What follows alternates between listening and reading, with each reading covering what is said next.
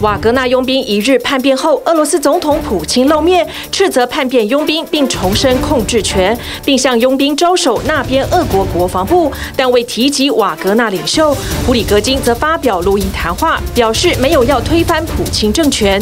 夏季达沃斯天津揭幕，针对欧美喊出去风险化，降低对中国经济依赖。大陆国务院总理李强表示，这些都是伪命题，扰乱全球产业链供应链稳定。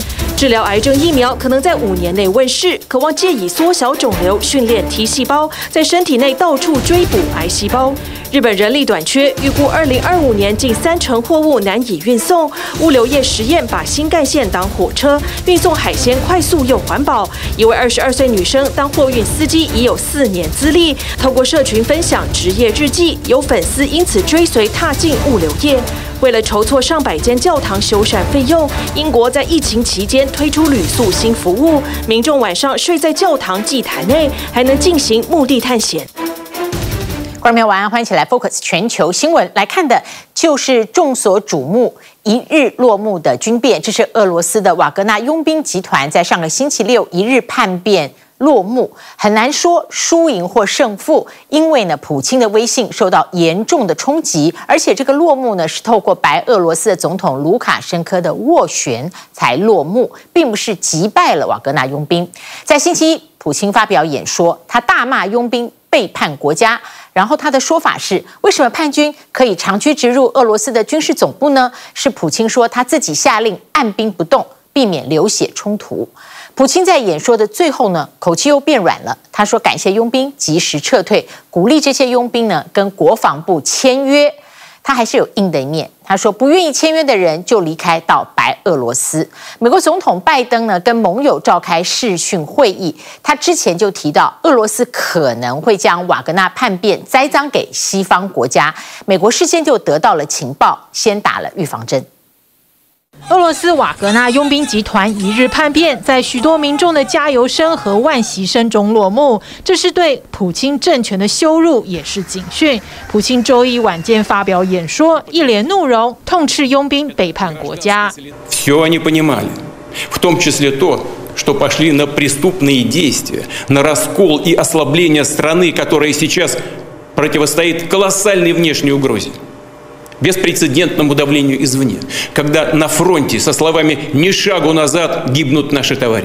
瓦格纳发动叛变的过程中，没有受到任何阻碍，就占领了南部城市的军事总部。俄罗斯国安的松动令外界震惊。普京事后解释，是他下令按兵不动，因为不愿国内出现流血冲突。他希望给犯错的人一个机会，及时回头。сделали. Организаторы мятежа, несмотря на утерю адекватности, не могли этого не понимать. 俄国军方也破坏了 M4 高速公路主要路段，好拖慢佣兵前进莫斯科的速度。支持普京的车臣武装部队也从乌国战场转到莫斯科戒备。普京在演说的尾声，口气渐渐放软，他感谢撤退的佣兵，还不断鼓励他们与国防部签约。对于不愿意签约的人，普京也同意他们可以离开到白俄罗斯。Благодарю тех солдат и командиров группы Вагнер, которые приняли единственно правильное решение. Не пошли на братоубийственное кровопролитие. Остановились у последней черты. Сегодня у вас есть возможность продолжить службу России, заключив контракт с Министерством обороны или другими силовыми органами, либо вернуться к своим родным и близким. 普京也公布了他与国防部长和国家安全首长开会画面，强调他完全掌控国家，人民也都团结支持他。Обречены на провал. Повторю, была проявлена высочайшая консолидация общества, исполнительной и законодательной власти на всех уровнях. Твердую, однозначную позицию поддержки конституционного порядка заняли общественные организации – 普京五分钟的演说中完全没有提到瓦格纳首脑普里格金。周六，克里姆林宫原本宣布会撤销所有对普里格金的犯罪起诉，让他流亡白俄罗斯。但周一，多家国营电视台却报道，普里格金仍然会被调查和起诉。这也正如外界所料，普京不会轻饶叛徒。俄罗斯军方内斗并未削弱前线战力。最血腥的巴赫姆特市，乌军和瓦格纳兵团激战，最后俘虏了多名佣兵。周一，乌克兰宣称在东南部取得进展，夺回多个城市。总统泽伦斯基也到顿内刺客的前线视察。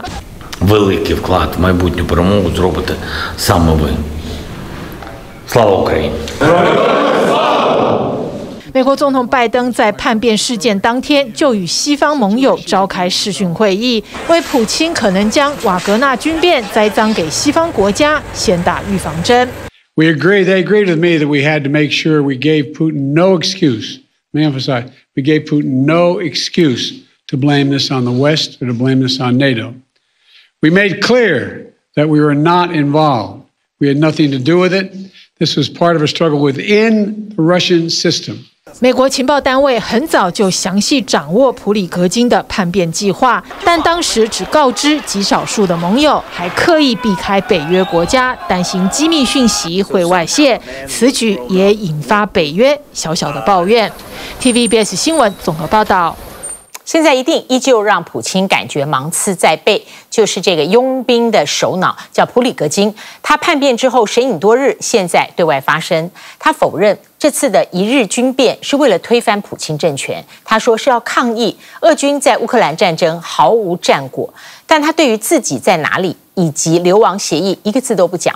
星期二航班追踪网站追踪到一架可能载了这个叛军首脑普里格金的班机飞抵白俄罗斯的首都，因此这个佣兵首脑很可能按照协议流亡白俄罗斯。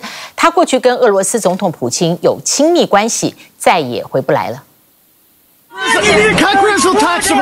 在支持者夹道欢送下，俄罗斯佣兵组织瓦格纳集团首脑普里格金最后一次公开现身。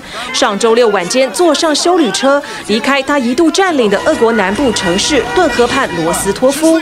身影三天后，他首度对外发声，十一分钟的录音谈话没说他人在哪，但强调瓦格纳一日叛变无意推翻普京政府。свержение существующего режима и законно избранной власти, о чем много раз говорилось. Развернулись мы для того, чтобы не проливать кровь русских солдат. 普里格金反复宣称，瓦格纳是俄罗斯，甚至是全世界最有效的战力，在不流血的情况下就能占领俄国南部城市，甚至逼近莫斯科不到两百公里，再再证明他的佣兵战斗力。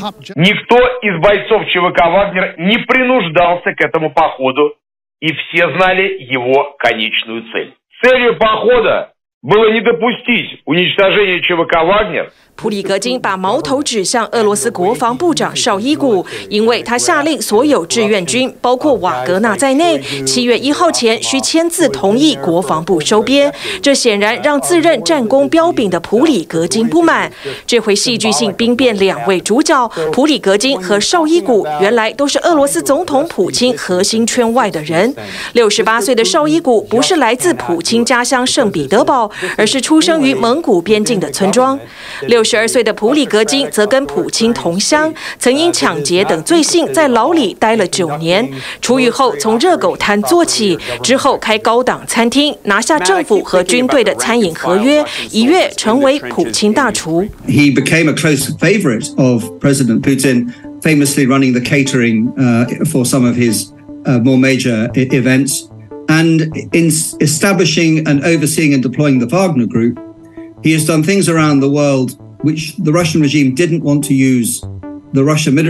普里格金二零一四年创立瓦格纳之后，靠支持俄军在叙利亚作战壮大。不过，他对普京的真正价值在非洲飙升，在马利、中非共和国、苏丹和利比亚秘密扩大俄国影响力，透过黄金、钻石和其他交易赚大钱。这是普里格金与普京分享的私人势力范围。不过，此时瓦格纳和普里格金还多只在阴影处。直到乌克兰战争，普里格 金才浮上台面，公开宣称胜利，甚至血战乌东巴赫姆特来取悦普京。Not because of the fabulous military skills or equipment that the Wagner Group had, but because the Wagner Group was even more willing Uh, than the Russian uh, army, which is saying something, to just sacrifice their their young soldiers. They just don't care. That was very useful for Putin. 不过，普京对他的纵容也养大了他的胃口和野心。他开始批评普京的国防部长绍伊古，甚至站在佣兵遗体前痛骂国防部不给他弹药，害他的士兵阵亡。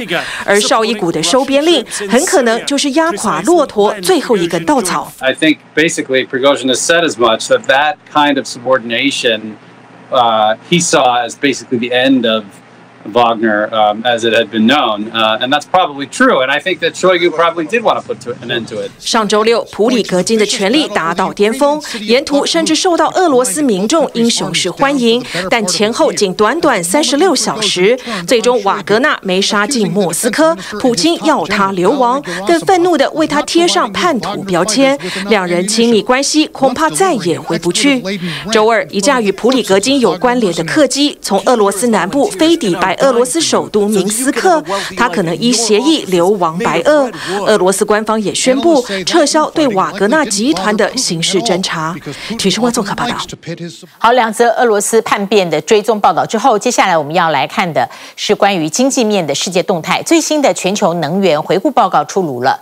全世界好多地方，大家虽然知道要减碳，但是对于能源的需求从来就没有减少过。再生能源确实有刷新使用的记录，可是碳排放量同时也持续增加，显示出石油是很难被取代的能源。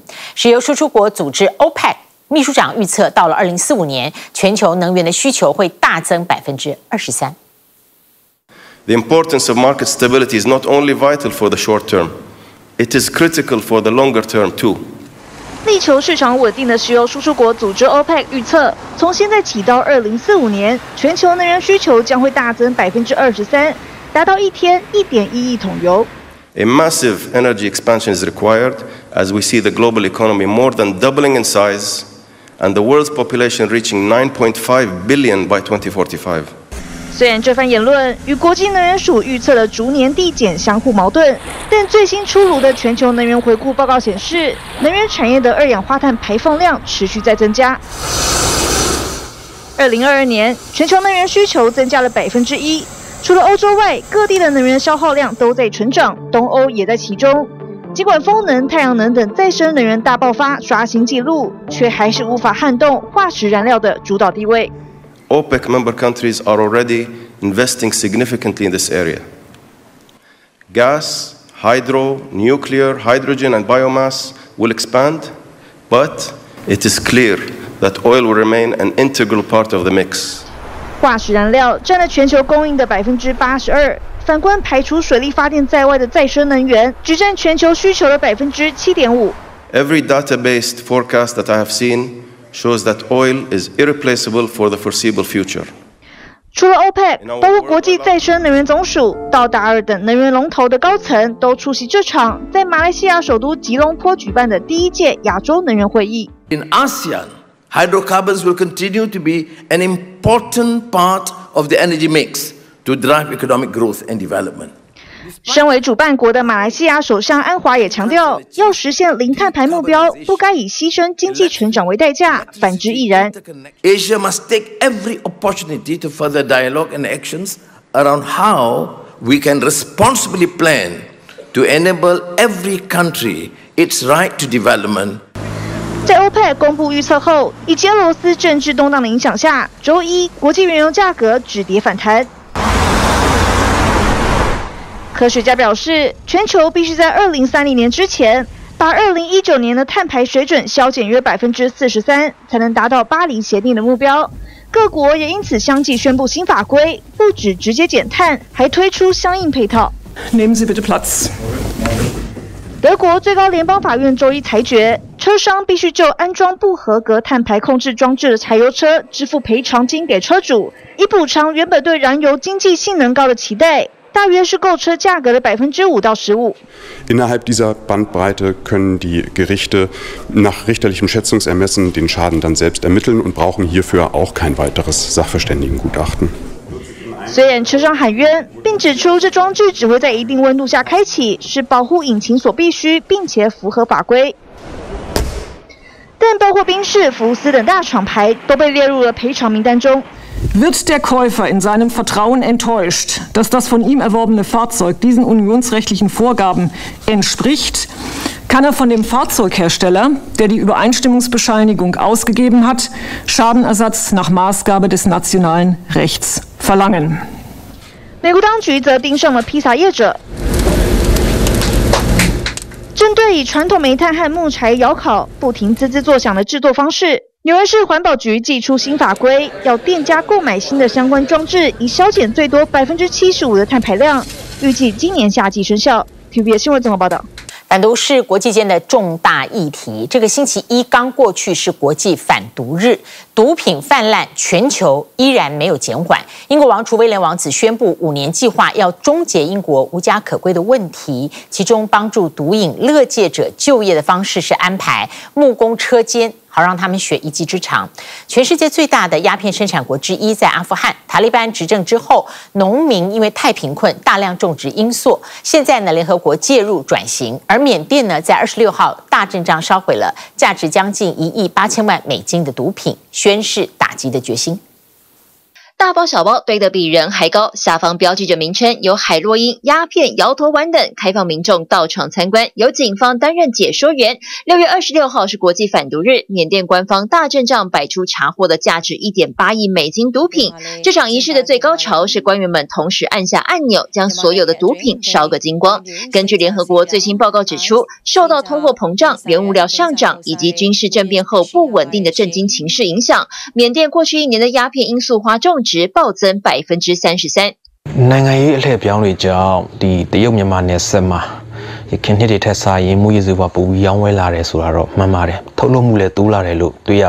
环境清幽，人们有说有笑，就像度假一样轻松自在。其实这里是泰国的戒毒中心，治疗师亲切地说明疗程效果，整个过程气氛一点都不严肃。I feel like I'm talking with my mothers. I can tell them everything. I feel comfortable to tell all about my story. That I can rely on them. I can believe them. 其实，这个戒毒中心的主要成员许多都曾经在毒海中沉沦。身为过来人，他们更能对勒戒者有同理心。就是这份真诚和体谅，让这里的勒戒成效非常好。We would like to let our friend Know by presenting from our react and our work to make sure that they know that they still have the choice, they still have the option. 犯人们排队坐在地上，全部脱掉上衣。洪都拉斯当局二十六号进行监狱扫荡，向外界展示打击毒品暴力的决心。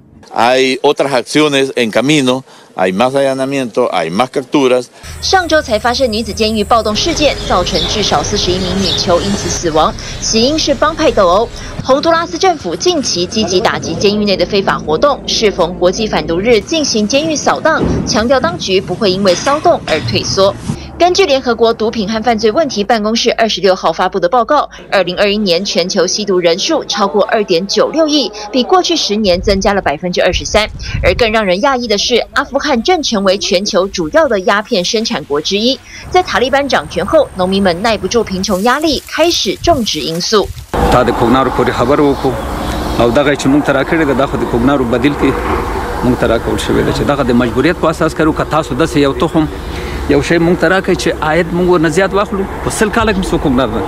联合国送来一袋袋的物资辅导农业转型，但还有更棘手的，毒品成瘾是阿富汗常年的社会问题，加上塔利班夺权后的经济制裁，导致吸毒人口大量增加。而塔利班的戒毒模式就是把这些人集中管理，关押四十五天，忍受毒品戒断的痛苦，期间没有任何药物辅助。We uh, cooperate with uh, countries in the region and um, who actually are willing to do more to support the de facto authorities in drug rehabilitation. Um, also on alternative livelihoods, um, there um, has to be um, more support by the international community because it's in all our interests. 毒品问题不止在开发中国家泛滥，欧洲也深受其害。英国王储威廉王子二十六号宣布推出一项五年计划，致力解决英国无家可归者的问题。由威廉领导的英国王室基金会提供三百万英镑，约合一点一亿台币资金。他周一来到这间位于伯恩茅斯的木工工作室，这里将提供毒瘾乐记者工作，让他们有一技之长，进而存钱买房。根据统计，全英国有超过三十万人居无定所，其中一半是儿童。Well, I'm now outside hotel. Oliver's been really good. 英国王储威廉王子的计划是学习芬兰政府的住房第一政策，透过多方合作，长期辅助解决无家可归者最根本的经济问题。TVBS 新闻综合报道。欢迎回来，继续 Focus 世界经济论坛登场，它被称为夏季的达沃斯。这个论坛是新领军者年会，四年中断。在天津重启，中国大陆总理李克强在开幕致辞上以不点名的方式，其实批评了美国、日本跟欧洲在推动的去风险的做法。李克李强说，所谓的去风险、去依赖是一个伪命题，他反对经贸问题政治化。但是美方呢，仍然有意加强限制对中国的投资。外传在七月初即将访问中国的美国财长耶伦也力挺。去风险，那么同时强调无意寻求切断与中方的经贸联系。从脱钩到去风险，美中之间的竞争持续激烈。由中国与世界经济论坛共同主办，为全球成长型公司提供重要交流平台的第十四届新领军者年会，因为疫情停办四年之后，二十七号在天津重启实体会议。Well, it is a huge pleasure and amazing pleasure for us to be back in China after four years without any meetings. 这场俗称夏季达沃斯的经济聚会，有超过一千五百名来自数十个国家的政商精英与学者参与。大陆总理李强在开幕致辞时高举经济全球化大旗，强调在疫情等全球性危机冲击下，没有国家可以独善其身。世界不应该，也不可能退回到过去那种。彼此孤立、彼此封闭的状态。至于当前美国、日本与欧洲等国家所提倡并且逐步建立的加强晶片等产品供应链韧性做法，李强则不点名批评。去依赖、降风险就是一个伪命题。他认为，一个产业链是否有风险，应该要由企业自行决定，而不是由政府或某个组织说了算。我们坚决反对人为将经贸问题政治化。我们要共同维护全球产业链、供应链安全、稳定、畅通。他更表明有信心让中国全年 GDP 成长率达到百分之五的预设目标。中国经济回升向好的态势比较明显，我们一季度已经公布了经济增幅是百分之四点五，预计二季度会快于一季度。但国际主要银行与信评机构对中国的经济复苏却没有这么乐观。先是高盛、摩根大通、野村证券以及花旗等大行此前陆续下修对中国的经济成长预测。标普全球二十五号更是开出信评业的第一枪。由标普下调内地今年经济增长预测，由百分之五点五降至百分之五点二，系第一间调低预测嘅国际评级机构。而在当前欧美各国难以摆脱通膨阴影、疫后复苏路途同样颠簸的情况下，世界经济论坛主席仍 然看好中国发展。The, the global economy is growing 2.8% this year. Uh, China is almost double that, at least uh, more than 4%. So China is still growing faster uh, than most economies in the world. 李强在会上重申，将继续扩大内需市场与对外开放，同时更喊出和平稳定是发展与其他一切的根本前提。然而，对于解放军在东海、台海与南海等地越来越频繁的挑衅，以及中印边界上始终无法完全降温的领土摩擦，却是只字不提。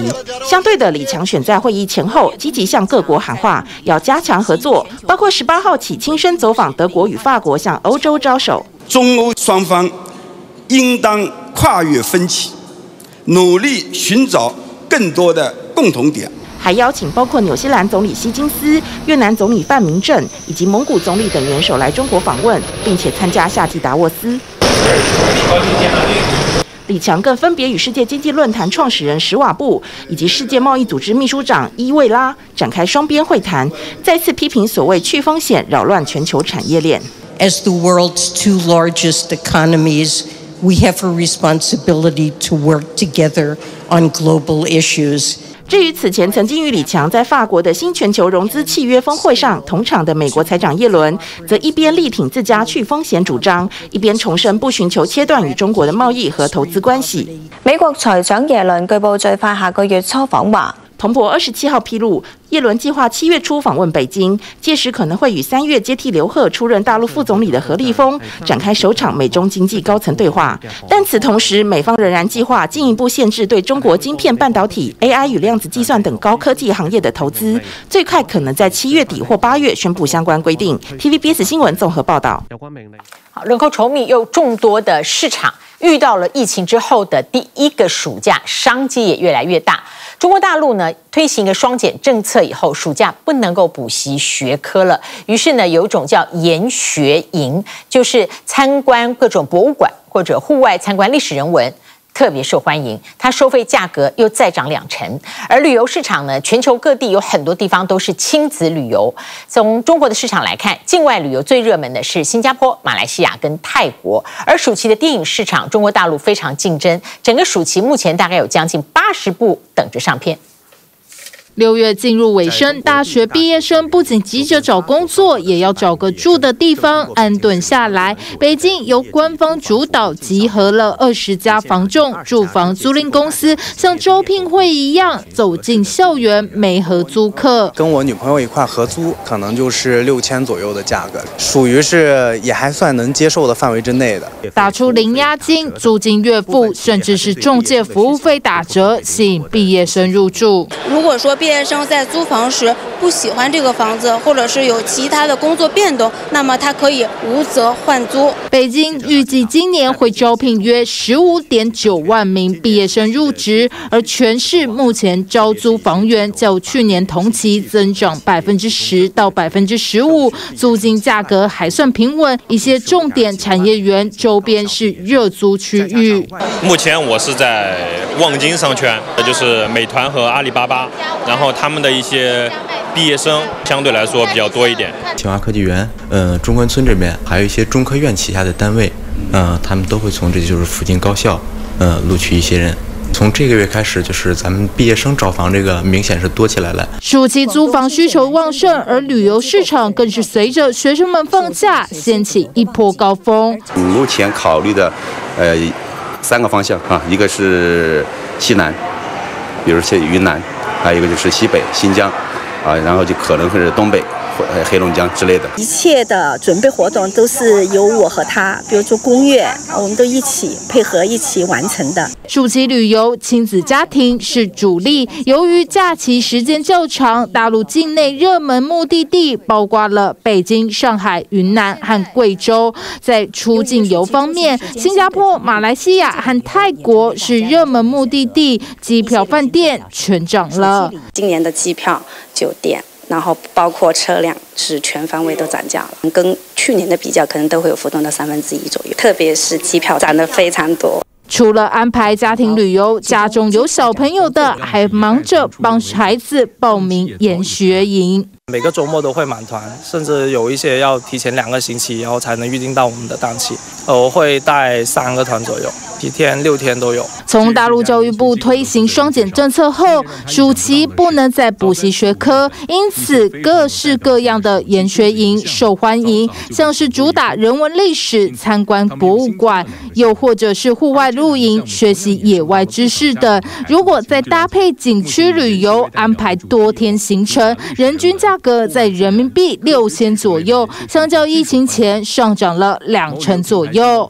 啊，我们的西安营今年是在四月份基本上就已经售完，然后很多家长还报不上名。我们今年新增的有啊云南的一个白马雪山的一个就是金丝猴的这样的一个保护项目啊，这个也是我们提前被预定掉的一个一个营。大陆的电影市场也趁着暑期要冲一波票房，从六月一号算起，三个月内有近八十部暑期档电影上映。我们几个呃，也都比较喜欢这个蜘蛛侠这个角色吧。然后来看一下他这个新新的电影剧情都讲述了什么。六月这十几天的时间啊，影院现在票房也达到了五十万左右，啊，比比上个月有一个明显的一个抬高。包括蜘蛛人穿越新宇宙，还有变形金刚万兽崛起，都算在这波暑期档中。二零二二年大陆暑期电影票房超过人民币七十五亿，今年在新片集中上档下，有望再创高。T B B S 新闻综合报道。好，喜欢去日本观光的台湾朋友，对于新干线毫不陌生，它可以说是陆上交通的大动脉。而现在呢，新干线被当货车用。货运出现了什么样的情况？缺工，全世界都一样。而日本在明年四月有一个劳动新规定，那么像大货车的驾驶，它每一天的加班时数不能够超过四小时。很多人说到二零二五，全日本有将近三成的货物送不了了。所以呢，物流界开始以新干线送货，减少对司机的需求。而运输时间呢，报道当中举了一段距离，节省了五个小时左右。报道当中还有的就是在货运缺工的时候，一个网红带。动了新的风潮，他才二十二岁，但是他做货运驾驶已经足足四年，所以他开了一个叫“大学长”的日记。很多人看了他的“大学长”日记之后，跟着成为职业物流师。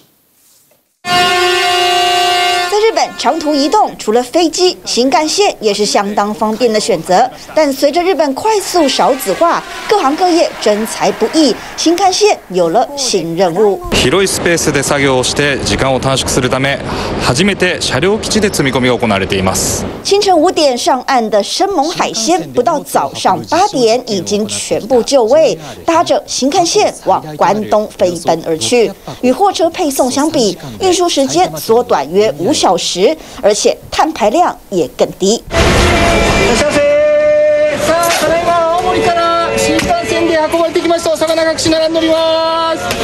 下午三点左右，青森水产上架关东圈超市，从产地到通路不用十二小时，保证又鲜又美。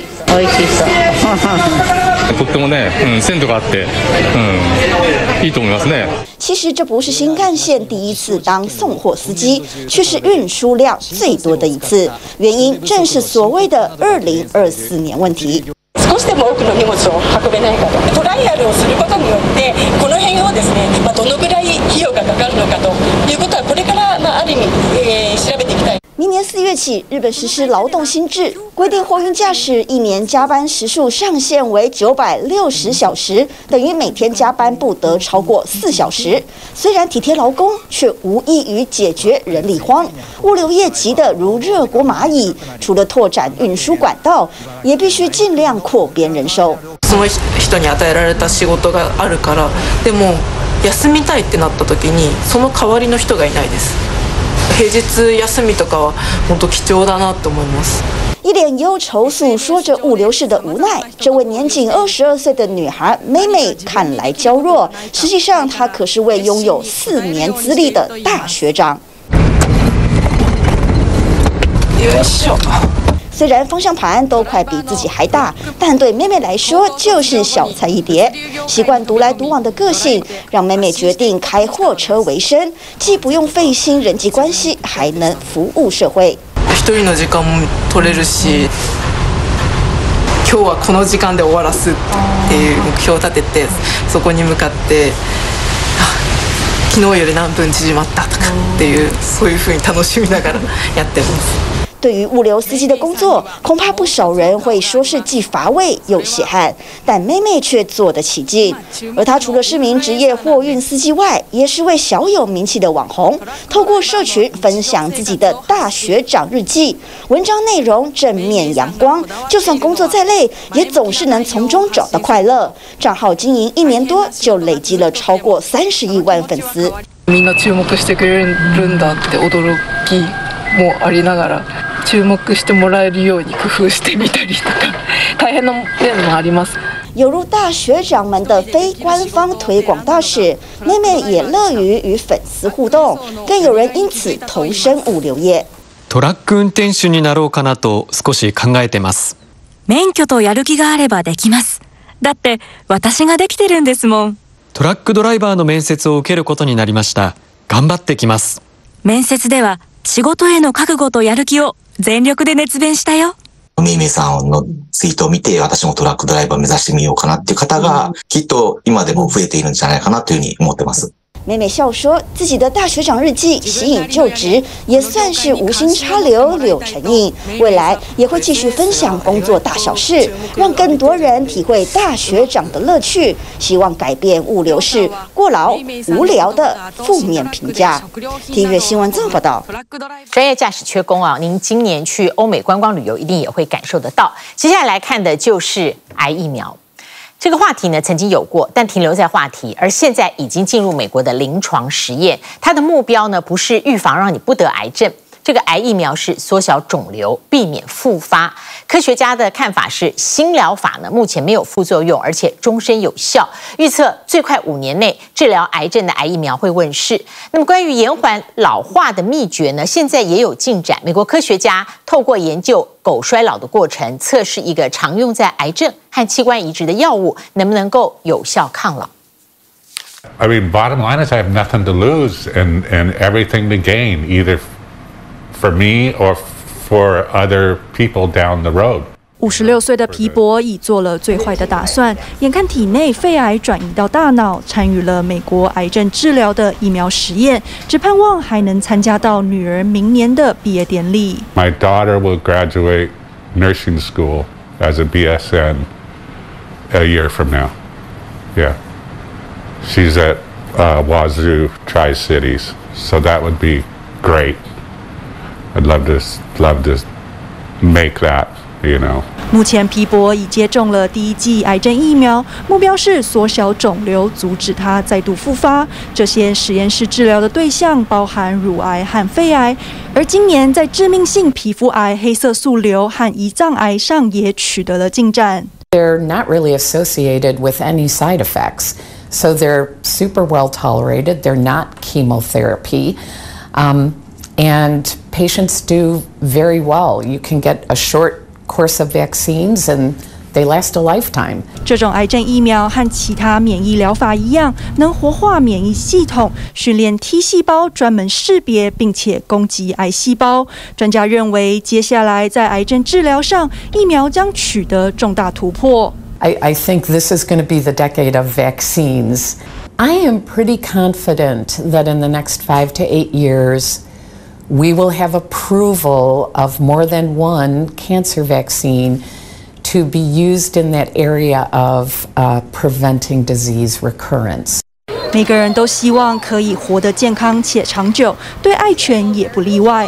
十岁的狗狗杰克乖乖趴在枕间，让医生仔细检查。它的主人是一名兽医师，带着它报名狗狗抗老计划。Um, I can tell he's aging. Uh, he doesn't jump in and out of the car as easily as he used to, but he's got really good health. Uh, he's going through the hoops to see if he qualifies for experimental uh, medication that In the long run, hopefully, will help dogs live longer, healthier lives.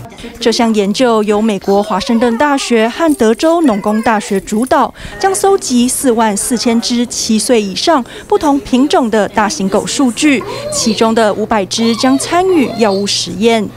这款药物常用于人类器官移植，还有癌症的治疗。不过目前已证实能减缓老鼠衰老。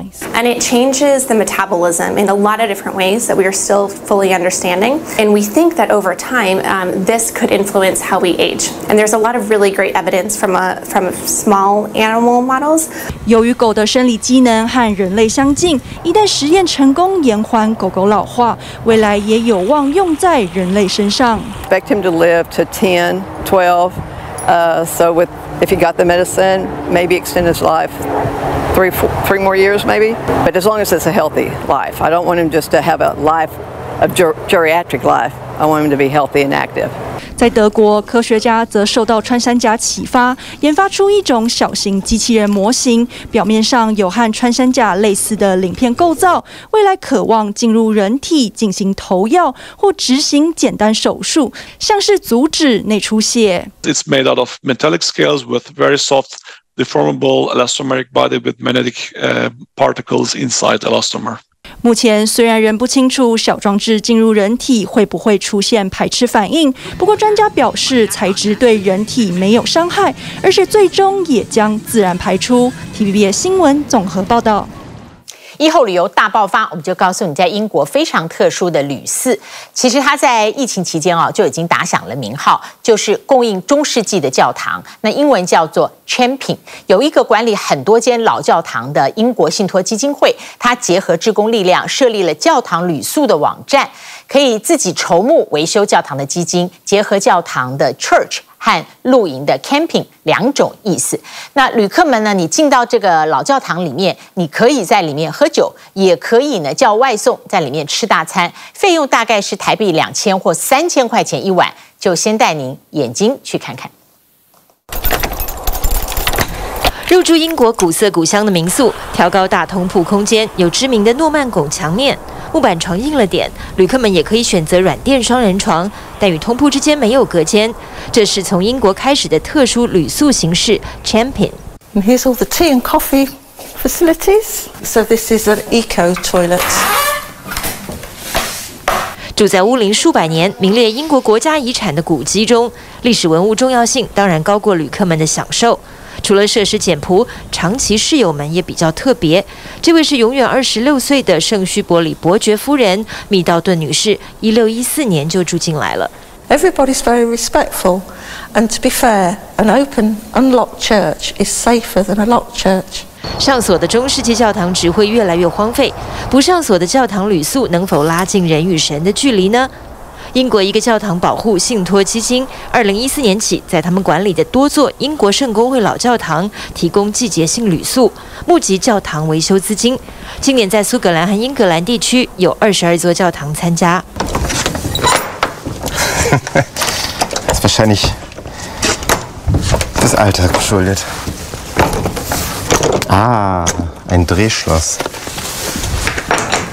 德国记者住进英格兰的圣巴尔多路帽教堂，差点连门锁都打不开。像这样游客锐减、屋龄又超过一百三十年的教堂，在没有弥撒礼仪的时间开放旅客预定居住，一个人大约六十英镑的价格，台币两千出头。以特色旅宿来说不算贵，所以没有暖气与抽水马桶等现代化设施，预定者依然踊跃。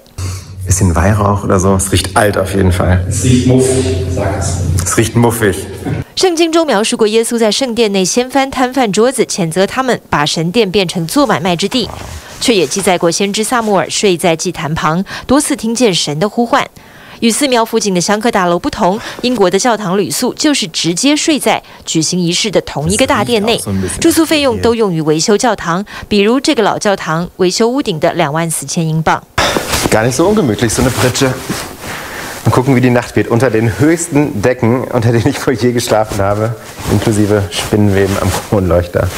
究竟是神圣空间，还是空旷到让人怕怕？其实，多数参加旅宿的英国教堂对旅客相当妥协，没有太多限制。德国记者真的在祭坛前打开啤酒喝，露营桌椅甚至帐篷都可以搬进来。有些教堂甚至容许旅客带行为不脱序的宠物一起住宿，连酒都不敬。唯一限制是不可打扰当地居民，但要去附近小村镇观光绝对欢迎。既是旅宿，叫外卖也是可以的。外送员花了半小时到达。记者在原本神圣的空间，彩色玻璃上的神明与圣人围绕下，大吃香喷喷的炸鱼薯条。怪归怪，想要体验的旅客络绎不绝。有人专门来弹奏平常难接触到的教堂管风琴，有人觉得走入了哈利波特的场景。传统欧洲教堂大殿四周可能有石棺，室外空间也常包含墓园。一旦行李忘在室外车子上，旅客就得夜游练胆。穿过漆黑墓地，连羊叫声都让人害怕。晚上其实也不是很好睡，因为哥德式教堂建筑原本就设计成让诗班歌声能有最佳回音效果，一点小声音都会被放大。Ganz ehrlich, die beste Nacht war es nicht bezüglich Schlafqualität. Ich bin immer wieder aufgewacht um zwei, um drei, um vier. Und ich fand es ganz schön unheimlich, hier unter dem Kirchenschiff vorm Altar zu schlafen. Aber wem das nichts ausmacht, wer die Abgeschiedenheit mag und wer generell einfach Lust auf ein kleines Abenteuer hat, 仿佛在神的注视下睡了一晚。主办单位表示，到目前为止，旅客们都很自重，没有做出破坏教堂的脱序行为。另类的古迹活化计划，让原本只能荒废的宗教建筑之美被更多人看见。TVBS 新闻综合报道。好，来看日韩海域，在今年夏天的大事，日本福岛的核废水排放海底隧道完工，全长一千零三十公尺。明天通过最终检查的话，核废水就可以排入大海。南韩相当担心海水被污染，大量抢购海盐，造成了南韩囤海盐，而且价格飙涨。济州有一对六十岁的夫妻偷了邻家。大概价值五十四万台币的盐而且出现了囤盐偷盐过去没有的事。中国的网友发行抵制日货日本化妆品包括了 sk two 资生堂雅诗兰黛都被联名抵制。谢谢您今天跟我们一起 focus 全球新闻祝你平安我们下一次同一时间再会。